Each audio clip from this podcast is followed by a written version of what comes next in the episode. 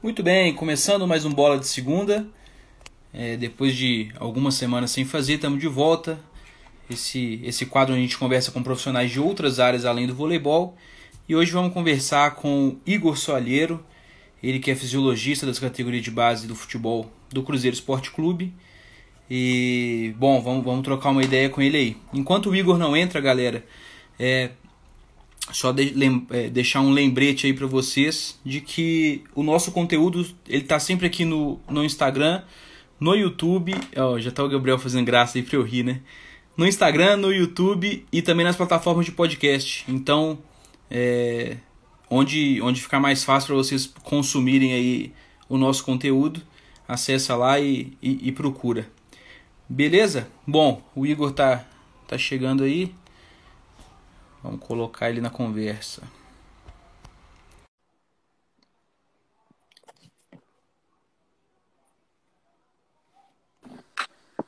Olha ele aí. E aí, boa noite. Fala, Igor, tudo tranquilo, velho? Tudo bem com você? Tudo jóia? Tudo ótimo, graças a Deus. A imagem tá boa tava... aqui? Ah, eu tô, tô te ouvindo bem. É, a internet a gente nunca sabe, né? Tem hora que vai travar, mas a gente vai tentando. Perfeito. É, eu, tava, eu tava comentando aqui antes de, você entrar que o, o Bola de Segunda, esse quadro que, que eu faço conversando com pessoas de outras áreas, né, de outros esportes, eu gosto muito de fazer porque eu, eu tenho a possibilidade de trazer amigos, pessoas que eu, que eu gosto e, e que eu você, por exemplo, a gente não conversa tem um tempo, mas eu estou sempre te acompanhando, torcendo por você, então estou muito feliz de, de, você ter aceitado o convite e estar aqui conversando comigo, véio. valeu demais. Ah, eu que agradeço a oportunidade de trocar essa ideia, matar a saudade, conversar um pouquinho, lembrar um tempo. E um pouco também do futebol, né? Que é legal. É isso aí. Cara, então para a gente começar, eu vou pedir para você, para quem ainda não te conhece, faz uma apresentação aí. Quem que é o Igor Soalheiro? Então, primeiramente, boa noite a todo mundo. Tenho 28 anos, me graduei pela UFMG em 2017, sou bacharel em Educação Física. Durante dois anos fui estagiário do América Futebol Clube. E logo em seguida já fui contratado, isso foi bem legal. Passado três meses da minha contratação, recebi um convite para montar um departamento de fisiologia no Clube de Regatas Brasil, em Maceió.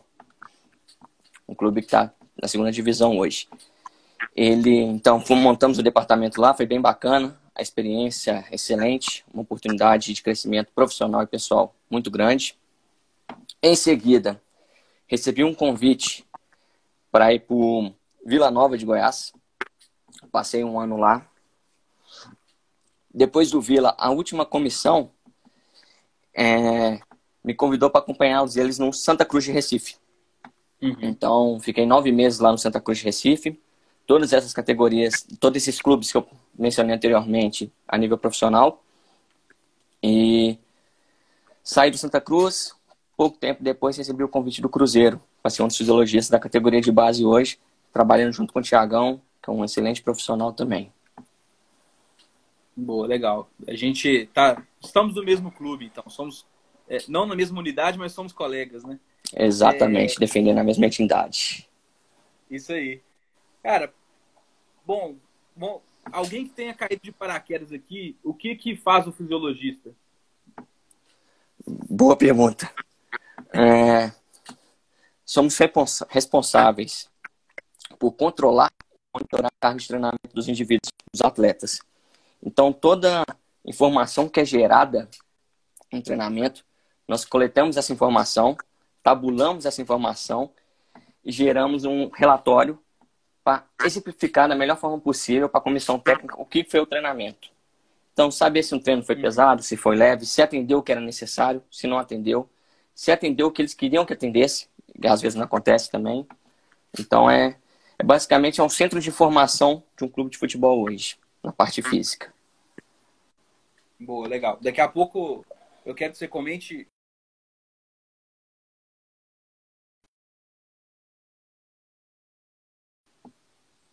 me ouvindo?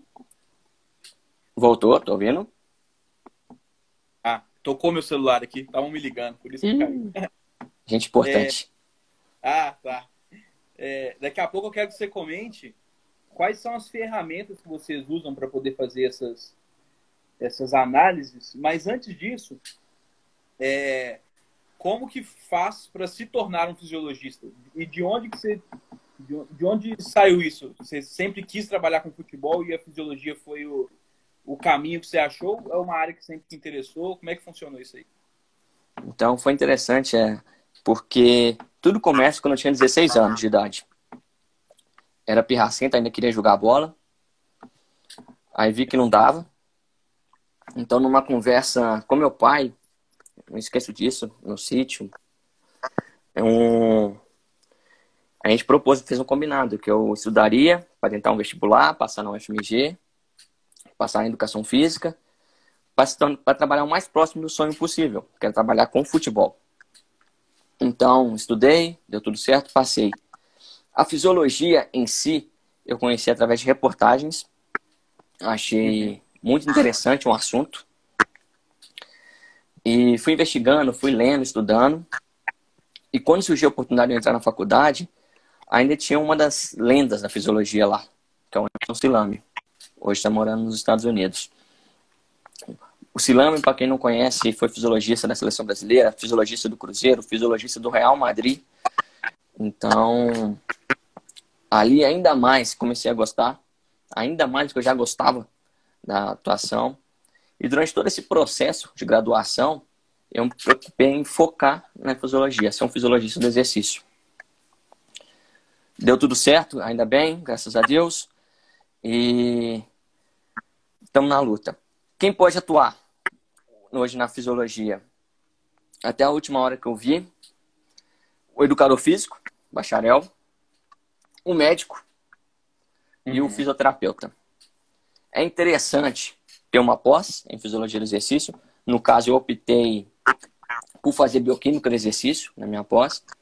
Por sempre conviver com livro de fisiologia e ver que muita gente tinha fisiologia do exercício com pós-graduação, quis fazer algo diferente. Então, optei por fazer bioquímica. Então, e... essa é a diferença. Não, desculpa te cortar aí. Eu ia só perguntar se nas comissões técnicas que você passou, é, os outros profissionais que trabalharam com, com você nesse núcleo de fisiologia eram todos profissionais de educação física ou tinha médico e, e físio também? Na fisiologia, sempre educadores físicos. Uhum. Todos, sem exceção, educadores físicos. Legal. É, e, e, como é que é o, o, dia a dia do fisiologista? Ele chega no clube, faz o quê? O que, então, a gente... que tem que se preocupar em fazer? Legal. Um, uma vez eu vi uma reportagem do professor Pimenta, Eduardo Pimenta, professor lá da universidade, e é verdade. A primeira coisa que o pessoal tem que entender é que o fisiologista, ele é aquele cara que vai acender a luz e que vai apagar a luz do clube. É um dos primeiros a chegar, um dos últimos a sair. Devido ao tanto de informação que a gente tem que coletar e passar para comissões. Então, basicamente, é, os atletas já chegam respondendo a um questionário de estado de fadiga, como foi o sono deles. Nesse primeiro momento, a gente já começa a processar dados. A gente já começa a gerar informação. Em seguida, vamos falar no dia a dia, depois eu falo uma questão pós-jogo, para ficar legal. É, responderam, a gente entendeu quem pode ir pro jogo, quem pode ir pro treino, quem não pode ir pro treino, por qualquer motivo que seja. Temos um GPS que colocamos no jogador, então, tudo de carga externa, tudo que ele gerou em questão mecânica, a gente coleta e analisa. Também temos frequencímetros, então a carga interna, a resposta à frequência cardíaca também é analisada. Isso tudo gerando informação, tudo gerando dado. E acompanhamos o treino. Talvez a parte que menos estamos ativo, vamos dizer assim, seja o próprio treinamento. Que é onde a gente acompanha Sim. ali o treinamento. Após o treino, coletamos todos esses materiais e todas essas informações que esses materiais nos deram, nisso aí geramos a informação, geramos um relatório para o preparador físico, para o treinador, para o diretor, aquele que necessitar. Um, pensando em um pós-jogo agora. Um pós-jogo, além disso tudo que nós já fazemos, a gente vê estado de hidratação, então a gente entende se aquele atleta está bem hidratado, se não está hidratado. Nós analisamos marcadores bioquímicos para tentar identificar como está a situação atual na musculatura dele, se está com muita microlesões ou pouco microlesões, de uma forma indireta se falando. A gente, nós analisamos também a termografia, é saber o estado inflamatório daquele atleta, se tem algum ponto com maior inflamação ou não, e se bate com um relato de dor desse atleta ou não. Que é interessante que às vezes o que, que acontece? O atleta não está sentindo dor, a gente vê algo que é anormal para ele. E dessa forma, a gente já consegue identificar esse ponto passar para o departamento médico, que vai fazer a análise posteriormente e saber se é algo mais grave ou não. Uhum. Nisso tudo, vamos gerando as informações e, na necessidade, fazemos intervenções. Intervenções como essa: se o atleta vai para o treino ou não, se ele faz determinada parte do treino ou não, ou se ele consegue fazer tudo, por exemplo. Legal. O, é, eu, assim, já pensando em comparar com o vôlei, né?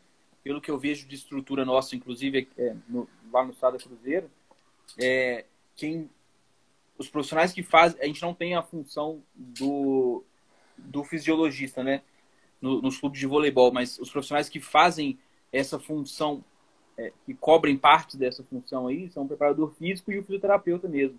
Os dois vão dividindo essa função aí de, de, de ver quem tem condição de treinar, não tem, quem tem que dar uma segurada e acabam fazendo é, esse papel. Esses são os caras que você mais troca informação dentro da comissão técnica, que você está mais diretamente ligado? O físico e o preparador físico? Sim, podemos dizer que sim. O fisiologista ele consegue interligar com todas as áreas, de uma certa forma. Talvez pela proximidade de relação de trabalho, o fisioterapeuta e o preparador físico. Mas eu gero um relatório que vai interferir diretamente no que a nutrição vai montar de dieta para aquele atleta, por exemplo eu gero uma informação que é o que o médico vai vetar ou não com treinamento ou com um jogo. E diariamente, numa frequência maior, com certeza são esses dois. São aqueles mais próximos da gente para gerar essa, esse debate, essa conversa e uma possível intervenção ou não. Sim. É, bom, agora, pensando assim em, em trabalho interdisciplinar dentro da comissão técnica, né? É, eu vou tentar sempre traçar um comparativo com o vôlei também. É, como é que você enxerga aí é, a, a importância de todo mundo da comissão técnica falar a mesma língua? É, ou seja, seguir os mesmos parâmetros, conversar mais ou menos na mesma linha para que o trabalho final saia perfeito. E aí eu já estou pensando também, é, trazendo de novo para o vôlei, quando Bom, por exemplo, eu trabalhei agora com na última Superliga C com a nossa equipe feminina do Sada e trabalhei como analista de desempenho dessa equipe, né? E aí uma das coisas fundamentais para o analista de desempenho é que ele entenda a cabeça do treinador, alguns, alguns conceitos que o treinador gosta para poder aplicar no seu trabalho e trazer o relatório para o treinador do, da forma que ele gostaria. E isso vai variar de treinador para treinador também, né? E aí, qual que é a importância de todo mundo da CT falar a mesma língua e é, quando se troca o treinador que você está trabalhando, como é que faz para se adaptar aí? Sim.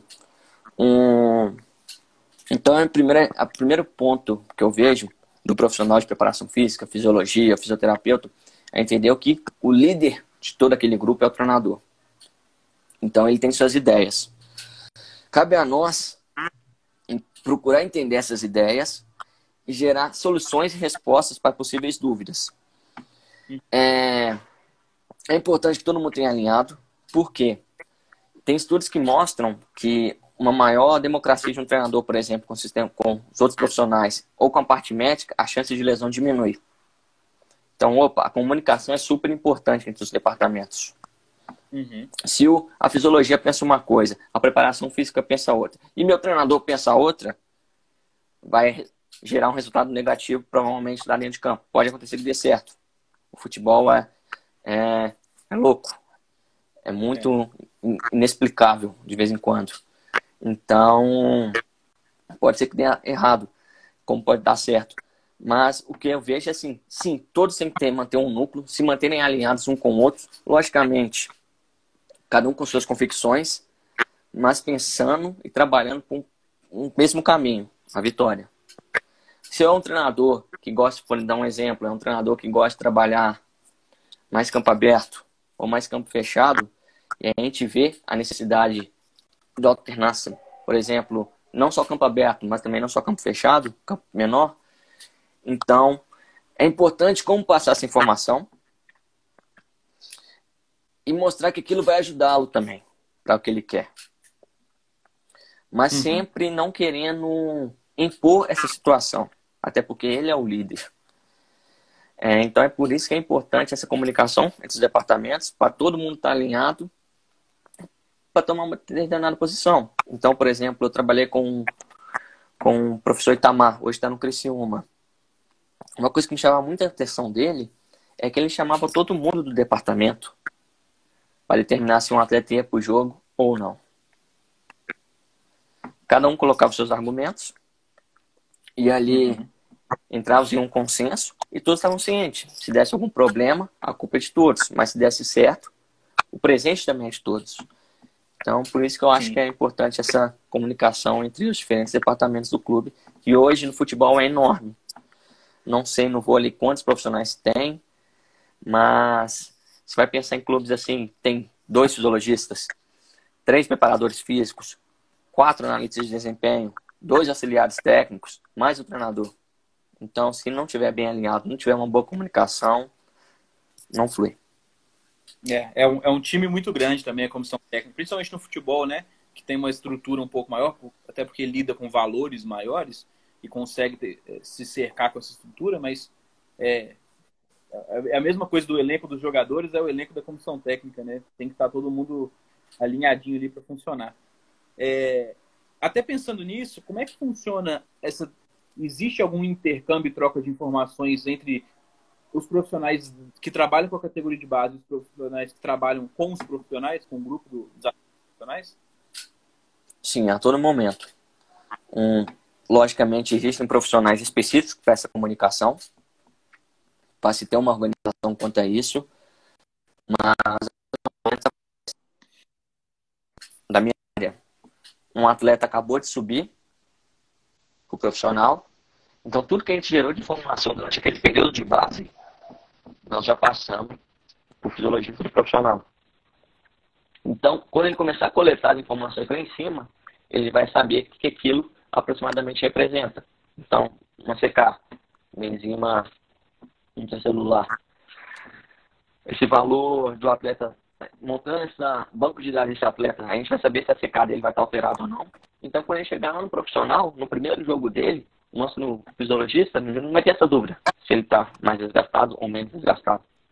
Essa comunicação já vai ter fluído, então a informação já vai ter otimizado o tempo pensando em teste de recuperação com treinamento. Uhum. E é, em relação a, a, a, a, troca, não de informações, mas troca de conhecimentos entre profissionais de diversos clubes, como é que isso funciona no futebol? A, a galera, por exemplo, a, a galera da fisiologia do Cruzeiro conversa com a galera da fisiologia do, sei lá, do esporte, do, do Corinthians, enfim, como é que funciona isso aí?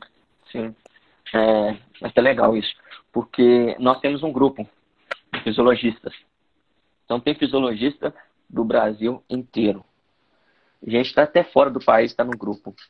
Então sempre que ocorre essa transição de atletas, se ele vai para um clube A, um clube B, se for interesse do fisiologista que o clube chegou, ele vai lá no grupo, fala: quem é o fisiologista do Cruzeiro? Ah, sou eu. Você consegue passar os dados do Henrique? Toma aqui, professor. Não existe essa questão de rivalidade. Talvez em questões, nunca aconteceu comigo, mas talvez em questões de semanas clássico, ou quando você vai enfrentar aquele adversário. Mas também nunca presenciei. Sempre foi muito fácil a comunicação entre os profissionais da área. Então, Vou falar do Santa, que eu estava a nível profissional. Volta e meia eu conversava com o professor Hinaldo, que é o fisiologista do esporte, meu maior rival. Então, essa comunicação sempre foi muito aberta, muito positiva. Não existe um, uma rivalidade nesse ponto, não. É, legal. Isso é, isso, eu acho isso muito importante. Inclusive, é, o, o principal motivo desse canal, do A Beira da Quadra, ter surgido é porque a gente é, sentia muita falta, assim, no meio do vôlei, de ter um lugar onde as pessoas debatessem o voleibol e conversassem sobre o voleibol. A gente sempre sentiu muito, ah, tem um clubinho com conhecimento aqui, outra galera com conhecimento aqui, as pessoas não conversavam muito. E aí, uhum. com essa pandemia e tal, e tal, eu tive a ideia de fazer o canal justamente para a gente pra se tornar meio que um, um ponto de encontro ali onde alguns profissionais pudessem falar é, o que pensam para outras pessoas poderem usar disso, ver as ideias, o, o, que acham também. Então, essa troca de informação, que ainda bem que tem melhorado no vôlei também, né? É, ainda não é o ideal. Acho que a beira da quadra contribuiu um pouquinho para essa mudança de, de pensamento, mas outros canais também surgiram e outros grupos de estudo surgiram de treinadores de voleibol durante a pandemia que foram muito interessantes. Vou até citar aqui a galera do Máfia do Vôlei, Roda do Vôlei, surgiram alguns grupos de WhatsApp aí, galera estudando junto, de treinadores de locais diferentes estudando voleibol junto. É, eu acho que isso é fundamental para o crescimento do esporte, né? Se a gente pensa, ah não, esse conhecimento é meu e guardo só para mim e para os caras que estão junto comigo, quem, quem perde com isso é o, é o, esporte, né? Se a gente não, não pensar no crescimento, do, no seu caso, do futebol como um todo, quem perde é o Brasil. Não adianta a gente ficar pensando só no, no nosso bairro, né? Não, exatamente. É, essa conversa entre os profissionais de diferentes partes do Brasil é de grande importância para todo mundo. Até porque são escolas diferentes. Nós aqui de Minas temos uma determinada escola. O pessoal de São Paulo tem uma determinada escola. O pessoal do Sul tem uma outra escola. Dessa forma, você pega aquilo que você acredita que seja interessante nas suas convicções e aumenta seu conhecimento. Agrega conhecimento, tanto para você quanto para esse profissional. Porque eu acredito muito que o conhecimento deve ser dividido. Só assim, como você disse, que o futebol, o vôlei, o basquete, o handball vão todos evoluir. E quem tende a ganhar com isso é o público e os torcedores, as instituições começam a investir um pouco mais, começam a ter mais interesse de colocar a sua marca naquele clube. Então, sim, eu acho fundamental e crucial você ter um grupo que troca informações em prol do conhecimento. Boa, sei. É, cara, você, você falou aí pra gente no início um pouco da sua trajetória, os clubes que você passou. Você passou em, em clubes diferentes, de regiões diferentes no profissional e agora está trabalhando com categoria de base, eu queria não, não que você comparasse clubes, mas que você comparasse assim, é, você falasse um pouco sobre as estruturas que você é, teve à sua disposição para você trabalhar. Se, se, é, se a estrutura é legal, se tinha profissional para te ajudar. Você falou que você iniciou o projeto, acho que no CRB, se eu não me engano, né? Você iniciou o projeto Sim. lá. Como é que como é que foi essa questão de estrutura física e de profissionais nos lugares que você trabalhou? Sim. Vou começar por pessoalmente, profissionalmente falando por mim. É, amadureci bastante. Porque como era auxiliar no América, Mineiro, com o professor Adriano e com o professor Vinícius, começou com o professor Vinícius, depois veio o professor Adriano. O segundo, inclusive, é fisiologista da Chapecoense. Um, eu era auxiliar. Então, as informações já vinham mais chegadas. Eu apenas conversava com o Adriano, com o Vinícius, se eu concordava com determinado ponto ou não, mas morria ali. Nos outros clubes, como eu fui o principal, então a decisão eu já tinha que pensar melhor no que falar e como falar, porque aquilo tinha uma relação direta com a partida, se um atleta ia para o jogo ou não, por exemplo.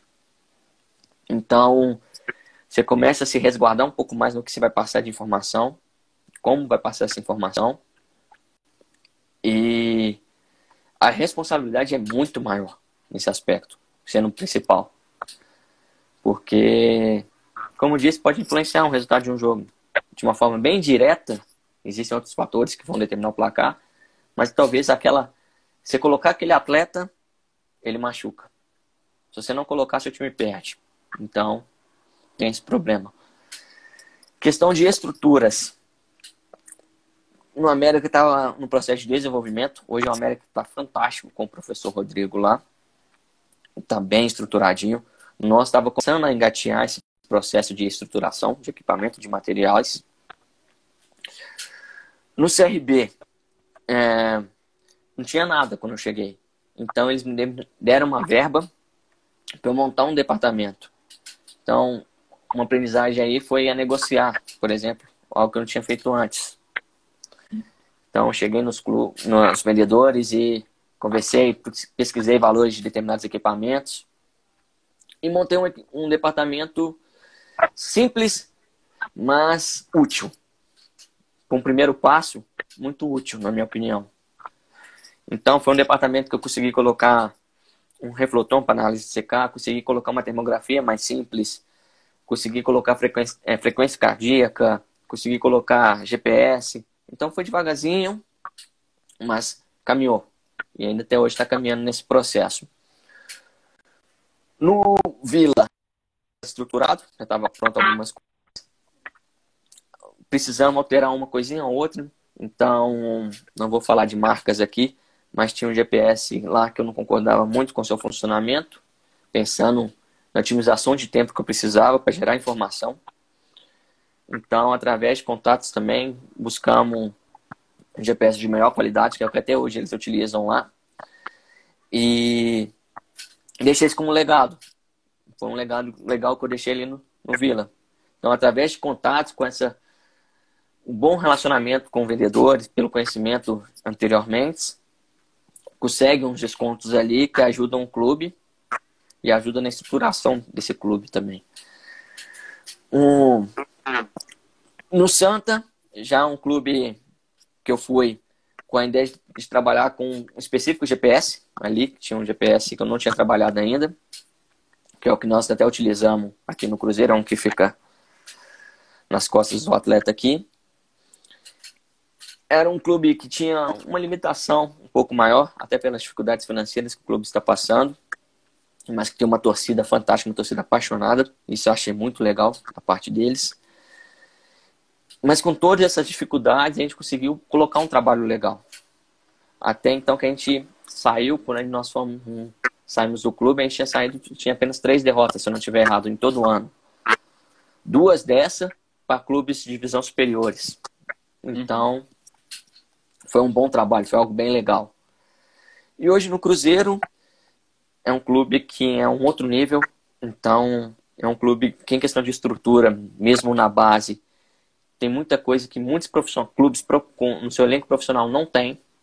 Então, tem 90 GPS, termografia da melhor qualidade, a própria CK também. É um clube, a plataforma de força, então é um clube que nos dá, em questão de estrutura, muito material de trabalho, sabe? É um clube muito bem. Então, hoje é um clube mesmo sendo base, a gente tem um departamento de clube profissional de primeira divisão. Uhum. Legal. O Igor, pensando em termos de, de estruturas, o, o futebol brasileiro fica muito atrás do, dos principais clubes do mundo. O que, que precisa de, de evoluir ainda? Minha opinião a respeito disso ao entendimento dos que têm o dinheiro, dos investidores, da importância de adquirir materiais e, e recursos humanos também. Porque não adianta eu ter uma gama de materiais e não conseguir gente para trabalhar, para gerar a melhor informação possível daquilo. Então, esse GPS nosso, por exemplo, não sei se pode falar o nome dele aqui. Tá, fica um, à vontade. O Catapult. O que ele dá de informação é coisa de louco. É muita informação. Com mais pessoas no departamento, você consegue refinar muito mais essa informação. E essa qualidade do relatório fica muito maior, que talvez com uma pessoa não conseguiria. Mas a maior dificuldade que eu vejo no nosso futebol é os gestores entender, entendo a realidade de cada clube, as dificuldades que tem, mas que aquilo ali é investimento e que vai gerar resultados a longo prazo. Não pense que você vai comprar uma termografia, uma CK hoje e não vai ter mais lesão nenhuma vai ter lesão. Mas você vai começar a estruturar para que você tenha o menor número de lesões possível. Quando esse atleta fica fora, por exemplo, de um jogo, de uma partida, ou um mês parado por causa de lesão, é dinheiro literalmente jogado fora. porque o atleta não vai conseguir produzir devido à sua limitação. Então, se os gestores entenderem o que dá para investir e procurar qualificar seus profissionais também, incentivá-los a estudar, é, a gente consegue transformar o nosso futebol ainda mais. O Brasil é um país continental, a gente tem, consegue atletas, você vai ver o nível da qualidade da seleção brasileira, tem atletas de toda parte do Brasil. Então, o que eu penso assim, é um cuidado com a questão do investimento. Onde investir para melhorar a estrutura do clube, que dessa forma você vai conseguir gerar melhores atletas, vai ter mais capital, vai conseguir captar mais dinheiro e vai evoluindo. Legal. É, cara, quando eu penso quando eu penso em futebol, é, assim, os profissionais que trabalham com futebol em comissão técnica, a gente sempre pensa é, no treinador e a rotatividade de treinadores que infelizmente tem, né, de cobrança de resultado o tempo inteiro e o cara é mandado embora depois de duas semanas. É, Para você que trabalha com fisiologia, como é que funciona esse mercado? Ele é mais estável? É, como é que é a pressão em cima de vocês? Como é que funciona? Hum, beleza. Falando em fisiologia, só dar um abraço pro Adriano, não sei se ele está aí ainda. Meu tutor, hoje que está na Chapecoense. Grande abraço, professor. Um... A primeiro ponto mais difícil nessa mudança de treinadores é que a chance de lesões aumentam devido à mudança de treinamento que eles vão ocasionar, querendo colocar um pouquinho mais de intensidade, que talvez eles acham que a comissão anterior não tinha. Então, é normal que nessa mudança tem um pouquinho mais de lesão. E talvez essa parte seja um pouquinho mais complicada de lidar. Agora, falando da fisiologia, questão de rotatividade, é uma função que é. A rotatividade é menor. Eu não vejo tantos fisiologistas saindo e entrando nos clubes. Normalmente você vê o fisiologista que está 3, 4, 5 anos em um clube. Quando ele sai é por convite de outro clube, que ele se considera melhor para ele. Então, mas sim, pode ocorrer situações inesperadas, umas mais graves, outras mais leves, que geram uma demissão. Então, talvez teve um clube que passou por uma situação delicada de doping e ali, por causa dessa situação, mandar todo mundo embora. Um, pode acontecer também de do fisiologista brigar com o treinador, brigar com algum diretor determinada situação, às vezes até má interpretação de alguma informação, e nisso aí ser mandado embora. Mas em si, de rotatividade do profissional de fisiologia nos clubes é bem baixa. Eu não vejo com muita rotatividade. Quando eu vejo que alguém foi desligado, normalmente ele já está 3, 4 anos no clube e o clube está propondo uma nova metodologia de trabalho. Legal. Existe é, fisiologista que, que, vai junto com o técnico? Porque a gente vê que tem muito, muita comissão técnica e os caras andam juntos sempre, né? O técnico, o assistente, o preparador físico e tal. Tem muito fisiologista que é ligado ao técnico ou, e não ao clube, assim, que ele roda junto com o técnico? São pouquíssimos. Eu sabia que tinha um conjunto com o professor Luxemburgo, Vanderlei Luxemburgo, professor Bavanelli, que eu acredito que ele acompanhava o Luxemburgo até determinado tempo, depois parou. Eu tive a oportunidade de acompanhar o treinador. Foi algo interessante, que a forma de trabalhar é um pouquinho diferente quando você é o fisiologista da casa e como você é o fisiologista do treinador. Então, acompanhar é mais difícil. Normalmente é o treinador, um auxiliar técnico, um preparador físico e um analista de desempenho. Hoje está tendo muito disso. Um fisiologista é mais complicado. Legal. Cara, pô, tô gostando muito.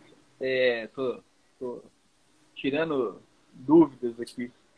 É, eu queria que você, você contasse aí alguma história, alguma curiosidade que você viveu, não precisa nem falar o clube se você não quiser, mas de situações inusitadas assim que o, que o futebol te proporcionou. tem muita história. O futebol proporciona muito, muitos casos. Mas um que eu vou contar um mais leve, que também é interessante. A CK, é, por muito tempo, ela foi utilizada como um marcador que dizia que o atleta ia ter lesão.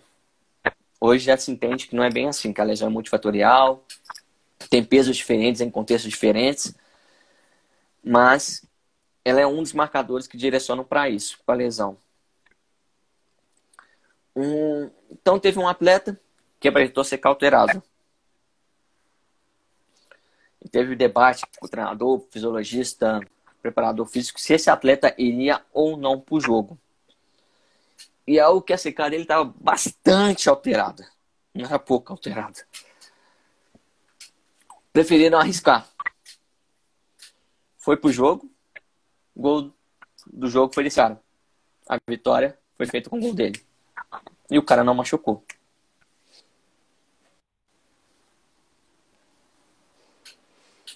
Então, acontece muito disso, é situações engraçadas que o pessoal conta, vou preservar as pessoas, mas você escuta umas coisas engraçadas que você fala assim, gente, não é possível. Mas acontece muito, não é pouco. Então, uma mais levinha foi essa, é a secar, todo mundo pensou que o cara ia lesionar, acabou que foi pro jogo e fez o gol. Isso não aconteceu uma, aconteceu duas vezes. Uma foi no, no América e a outra foi no Vila Nova. A gente debateu se o cara ia pro jogo ou não. O treinador optou por levá-lo, fez o gol, a vitória. É, também não tem como prever tudo, né? A gente tenta cercar de todas as formas para antecipar os problemas que podem acontecer, mas tem coisa que, que foge do nosso controle e eu acho que o futebol é um esporte que acontece muito disso, né? Ele ser muito imprevisível e algumas coisas que acontecem não tem explicação nenhuma, né? Tudo dizia Sim. que o cara podia machucar, de repente o cara vai lá e faz o gol da vitória. Exatamente. É as coisas que o, o esporte te proporciona isso. É uma, é. é umas situações inesperadas. Igor, bom, você chegou no Cruzeiro tem pouco tempo e como é que você enxerga os seus próximos passos dentro da, da profissão? Você pretende. Não estou querendo te tirar do Cruzeiro, não, pelo amor de Deus. É, você pretende ficar no Cruzeiro por muito tempo? Você pretende tentar chegar no profissional?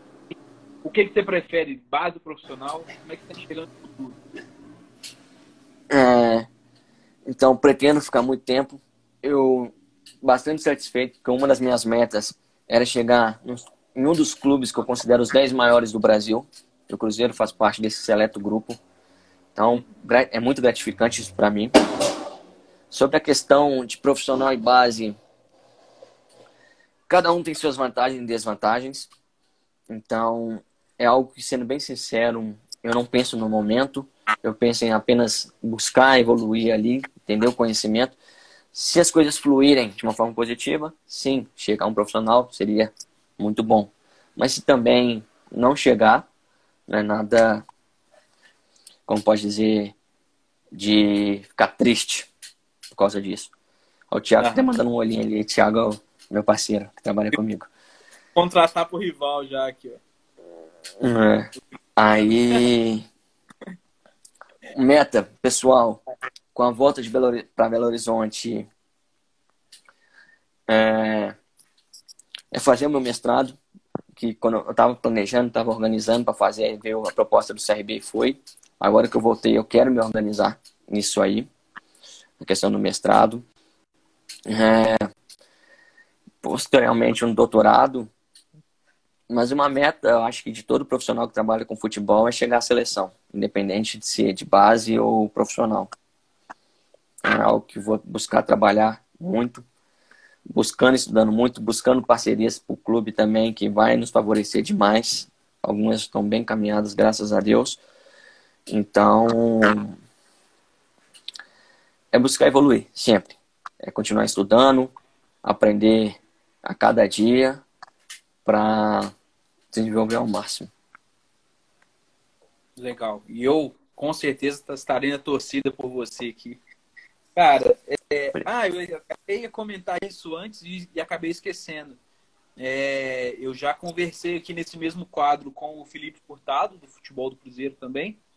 Sim. E, e eu acho que agora vou até sair um pouquinho aqui de, de, do Henrique do Abeira da Quadra para o Henrique do Cruzeiro, eu acho que a gente tem que. É uma coisa interessante a gente aproximar cada vez mais aí é, os esportes, né? Então, a gente já, já tive a oportunidade de trocar umas ideias com, com, com o Felipe, agora trocando uma ideia com você. A gente pode estreitar esses laços dentro do clube aí. Outro dia, umas duas semanas atrás, o Marcelo Mendes e o Fábio, né, que é treinador e preparador físico do, do nosso adulto do voleibol, foram conversar com o pessoal aí também do, do futebol. Acho que a gente pode ir estreitando os laços aí para o clube crescer junto, né? Com certeza. Porque apesar das suas diferenças no esporte, nós dois lidamos com indivíduos, né? Pessoas. Então, mecanismos preparatórios para um vôlei, futebol, talvez não se alterem. Então, uma conversa sobre sono é bastante interessante de se ter. Mostrar a importância de um sono para um atleta. Explicar o porquê que ele faz determinadas recuperações ou não. É, e essa troca de informação entre as áreas eu acredito que vai ajudar bastante. É, no livro do Guardiola, ele uma das pessoas que ele cita como aprendizagem para ele é um xadrezista. Então, um atleta de xadrez. Eu acredito que todas as modalidades têm de nos oferecer bastante conhecimento. É isso aí, com certeza. Nós vamos, depois que a gente acabar essa live, nós vamos conversar mais depois que, que eu tenho algumas ideias aqui também. Igor, pô, cara, legal demais. Eu tô, eu fiquei muito feliz de, de quando você aceitou o convite, a gente estava conversando na semana passada. Muito feliz de primeiro poder trocar ideia com você, porque tinha muito tempo que a gente não conversava. E, e, de poder conhecer um pouquinho mais aí também da sua trajetória aí do e do futebol, né, que é uma realidade diferente do voleibol, que eu não tenho muito acesso. Então, pô, gostei demais, queria te agradecer muito pela conversa. São 45 minutos quase aí, conversa rapidinho, mas a gente vai ter outras oportunidades. É um, é um primeiro contato aí, é, contato com o futebol do Cruzeiro, mas um primeiro contato com você, que eu espero que a gente mantenha mais para frente para o crescimento do, do esporte como um todo, né? Obrigado demais aí, valeu. Eu que agradeço a oportunidade, Henricão. É, sempre bom conversar, é sempre bom falar sobre futebol. É sempre bom trocar essas figurinhas com profissionais de diferentes áreas que, de uma forma indireta, a gente acaba ajudando pessoas também que passaram por aqui ouvir essa conversa, acabam tendo uma curiosidade, mas não tinham oportunidade de perguntar e acaba essas perguntas, essas dúvidas acabam sendo respondidas sem querer. É, vamos sim, vamos conversar, vamos continuar conversando. Podemos planejar outras depois, trazer outros profissionais para todos nós. Isso aí. Bom, é, para a galera que está assistindo a gente, vou só relembrar que essa live vai ficar salva aqui no Instagram também vai lá para o YouTube e vai para as plataformas de podcast hoje ainda. Então, não tem desculpa para não assistir, para não ouvir. Se estiver no carro, estiver fazendo qualquer coisa, dá para ouvir nossa conversa aí. Vou convidar o pessoal do futebol para conhecer nosso canal também, que a gente tem conversa aí com pessoas do futebol, do basquete, é, pessoal da mídia, enfim, uma infinidade de, de áreas diferentes e, obviamente, do voleibol, que é o, o nosso foco principal aqui no canal. Então, é, fiquem à vontade para explorar aí o, o, Instagram e o YouTube nosso, tá? É, e, bom, agradecer a todo mundo que assistiu a gente. Teve bastante gente comentando e elogiando o Igor aqui. Muito legal. E é isso. Valeu, galera. Abração para todo mundo. Igor, tamo junto. Abração, velho. Eu agradeço novamente o convite. Um abraço para todo mundo. Um abraço ao Thiago, um abraço ao Cristiano, que eu vi. A minhas tias que deram um oi também, minha namorada. Agradeço a todo mundo. Valeu, galera. Até mais. Até mais. Abração.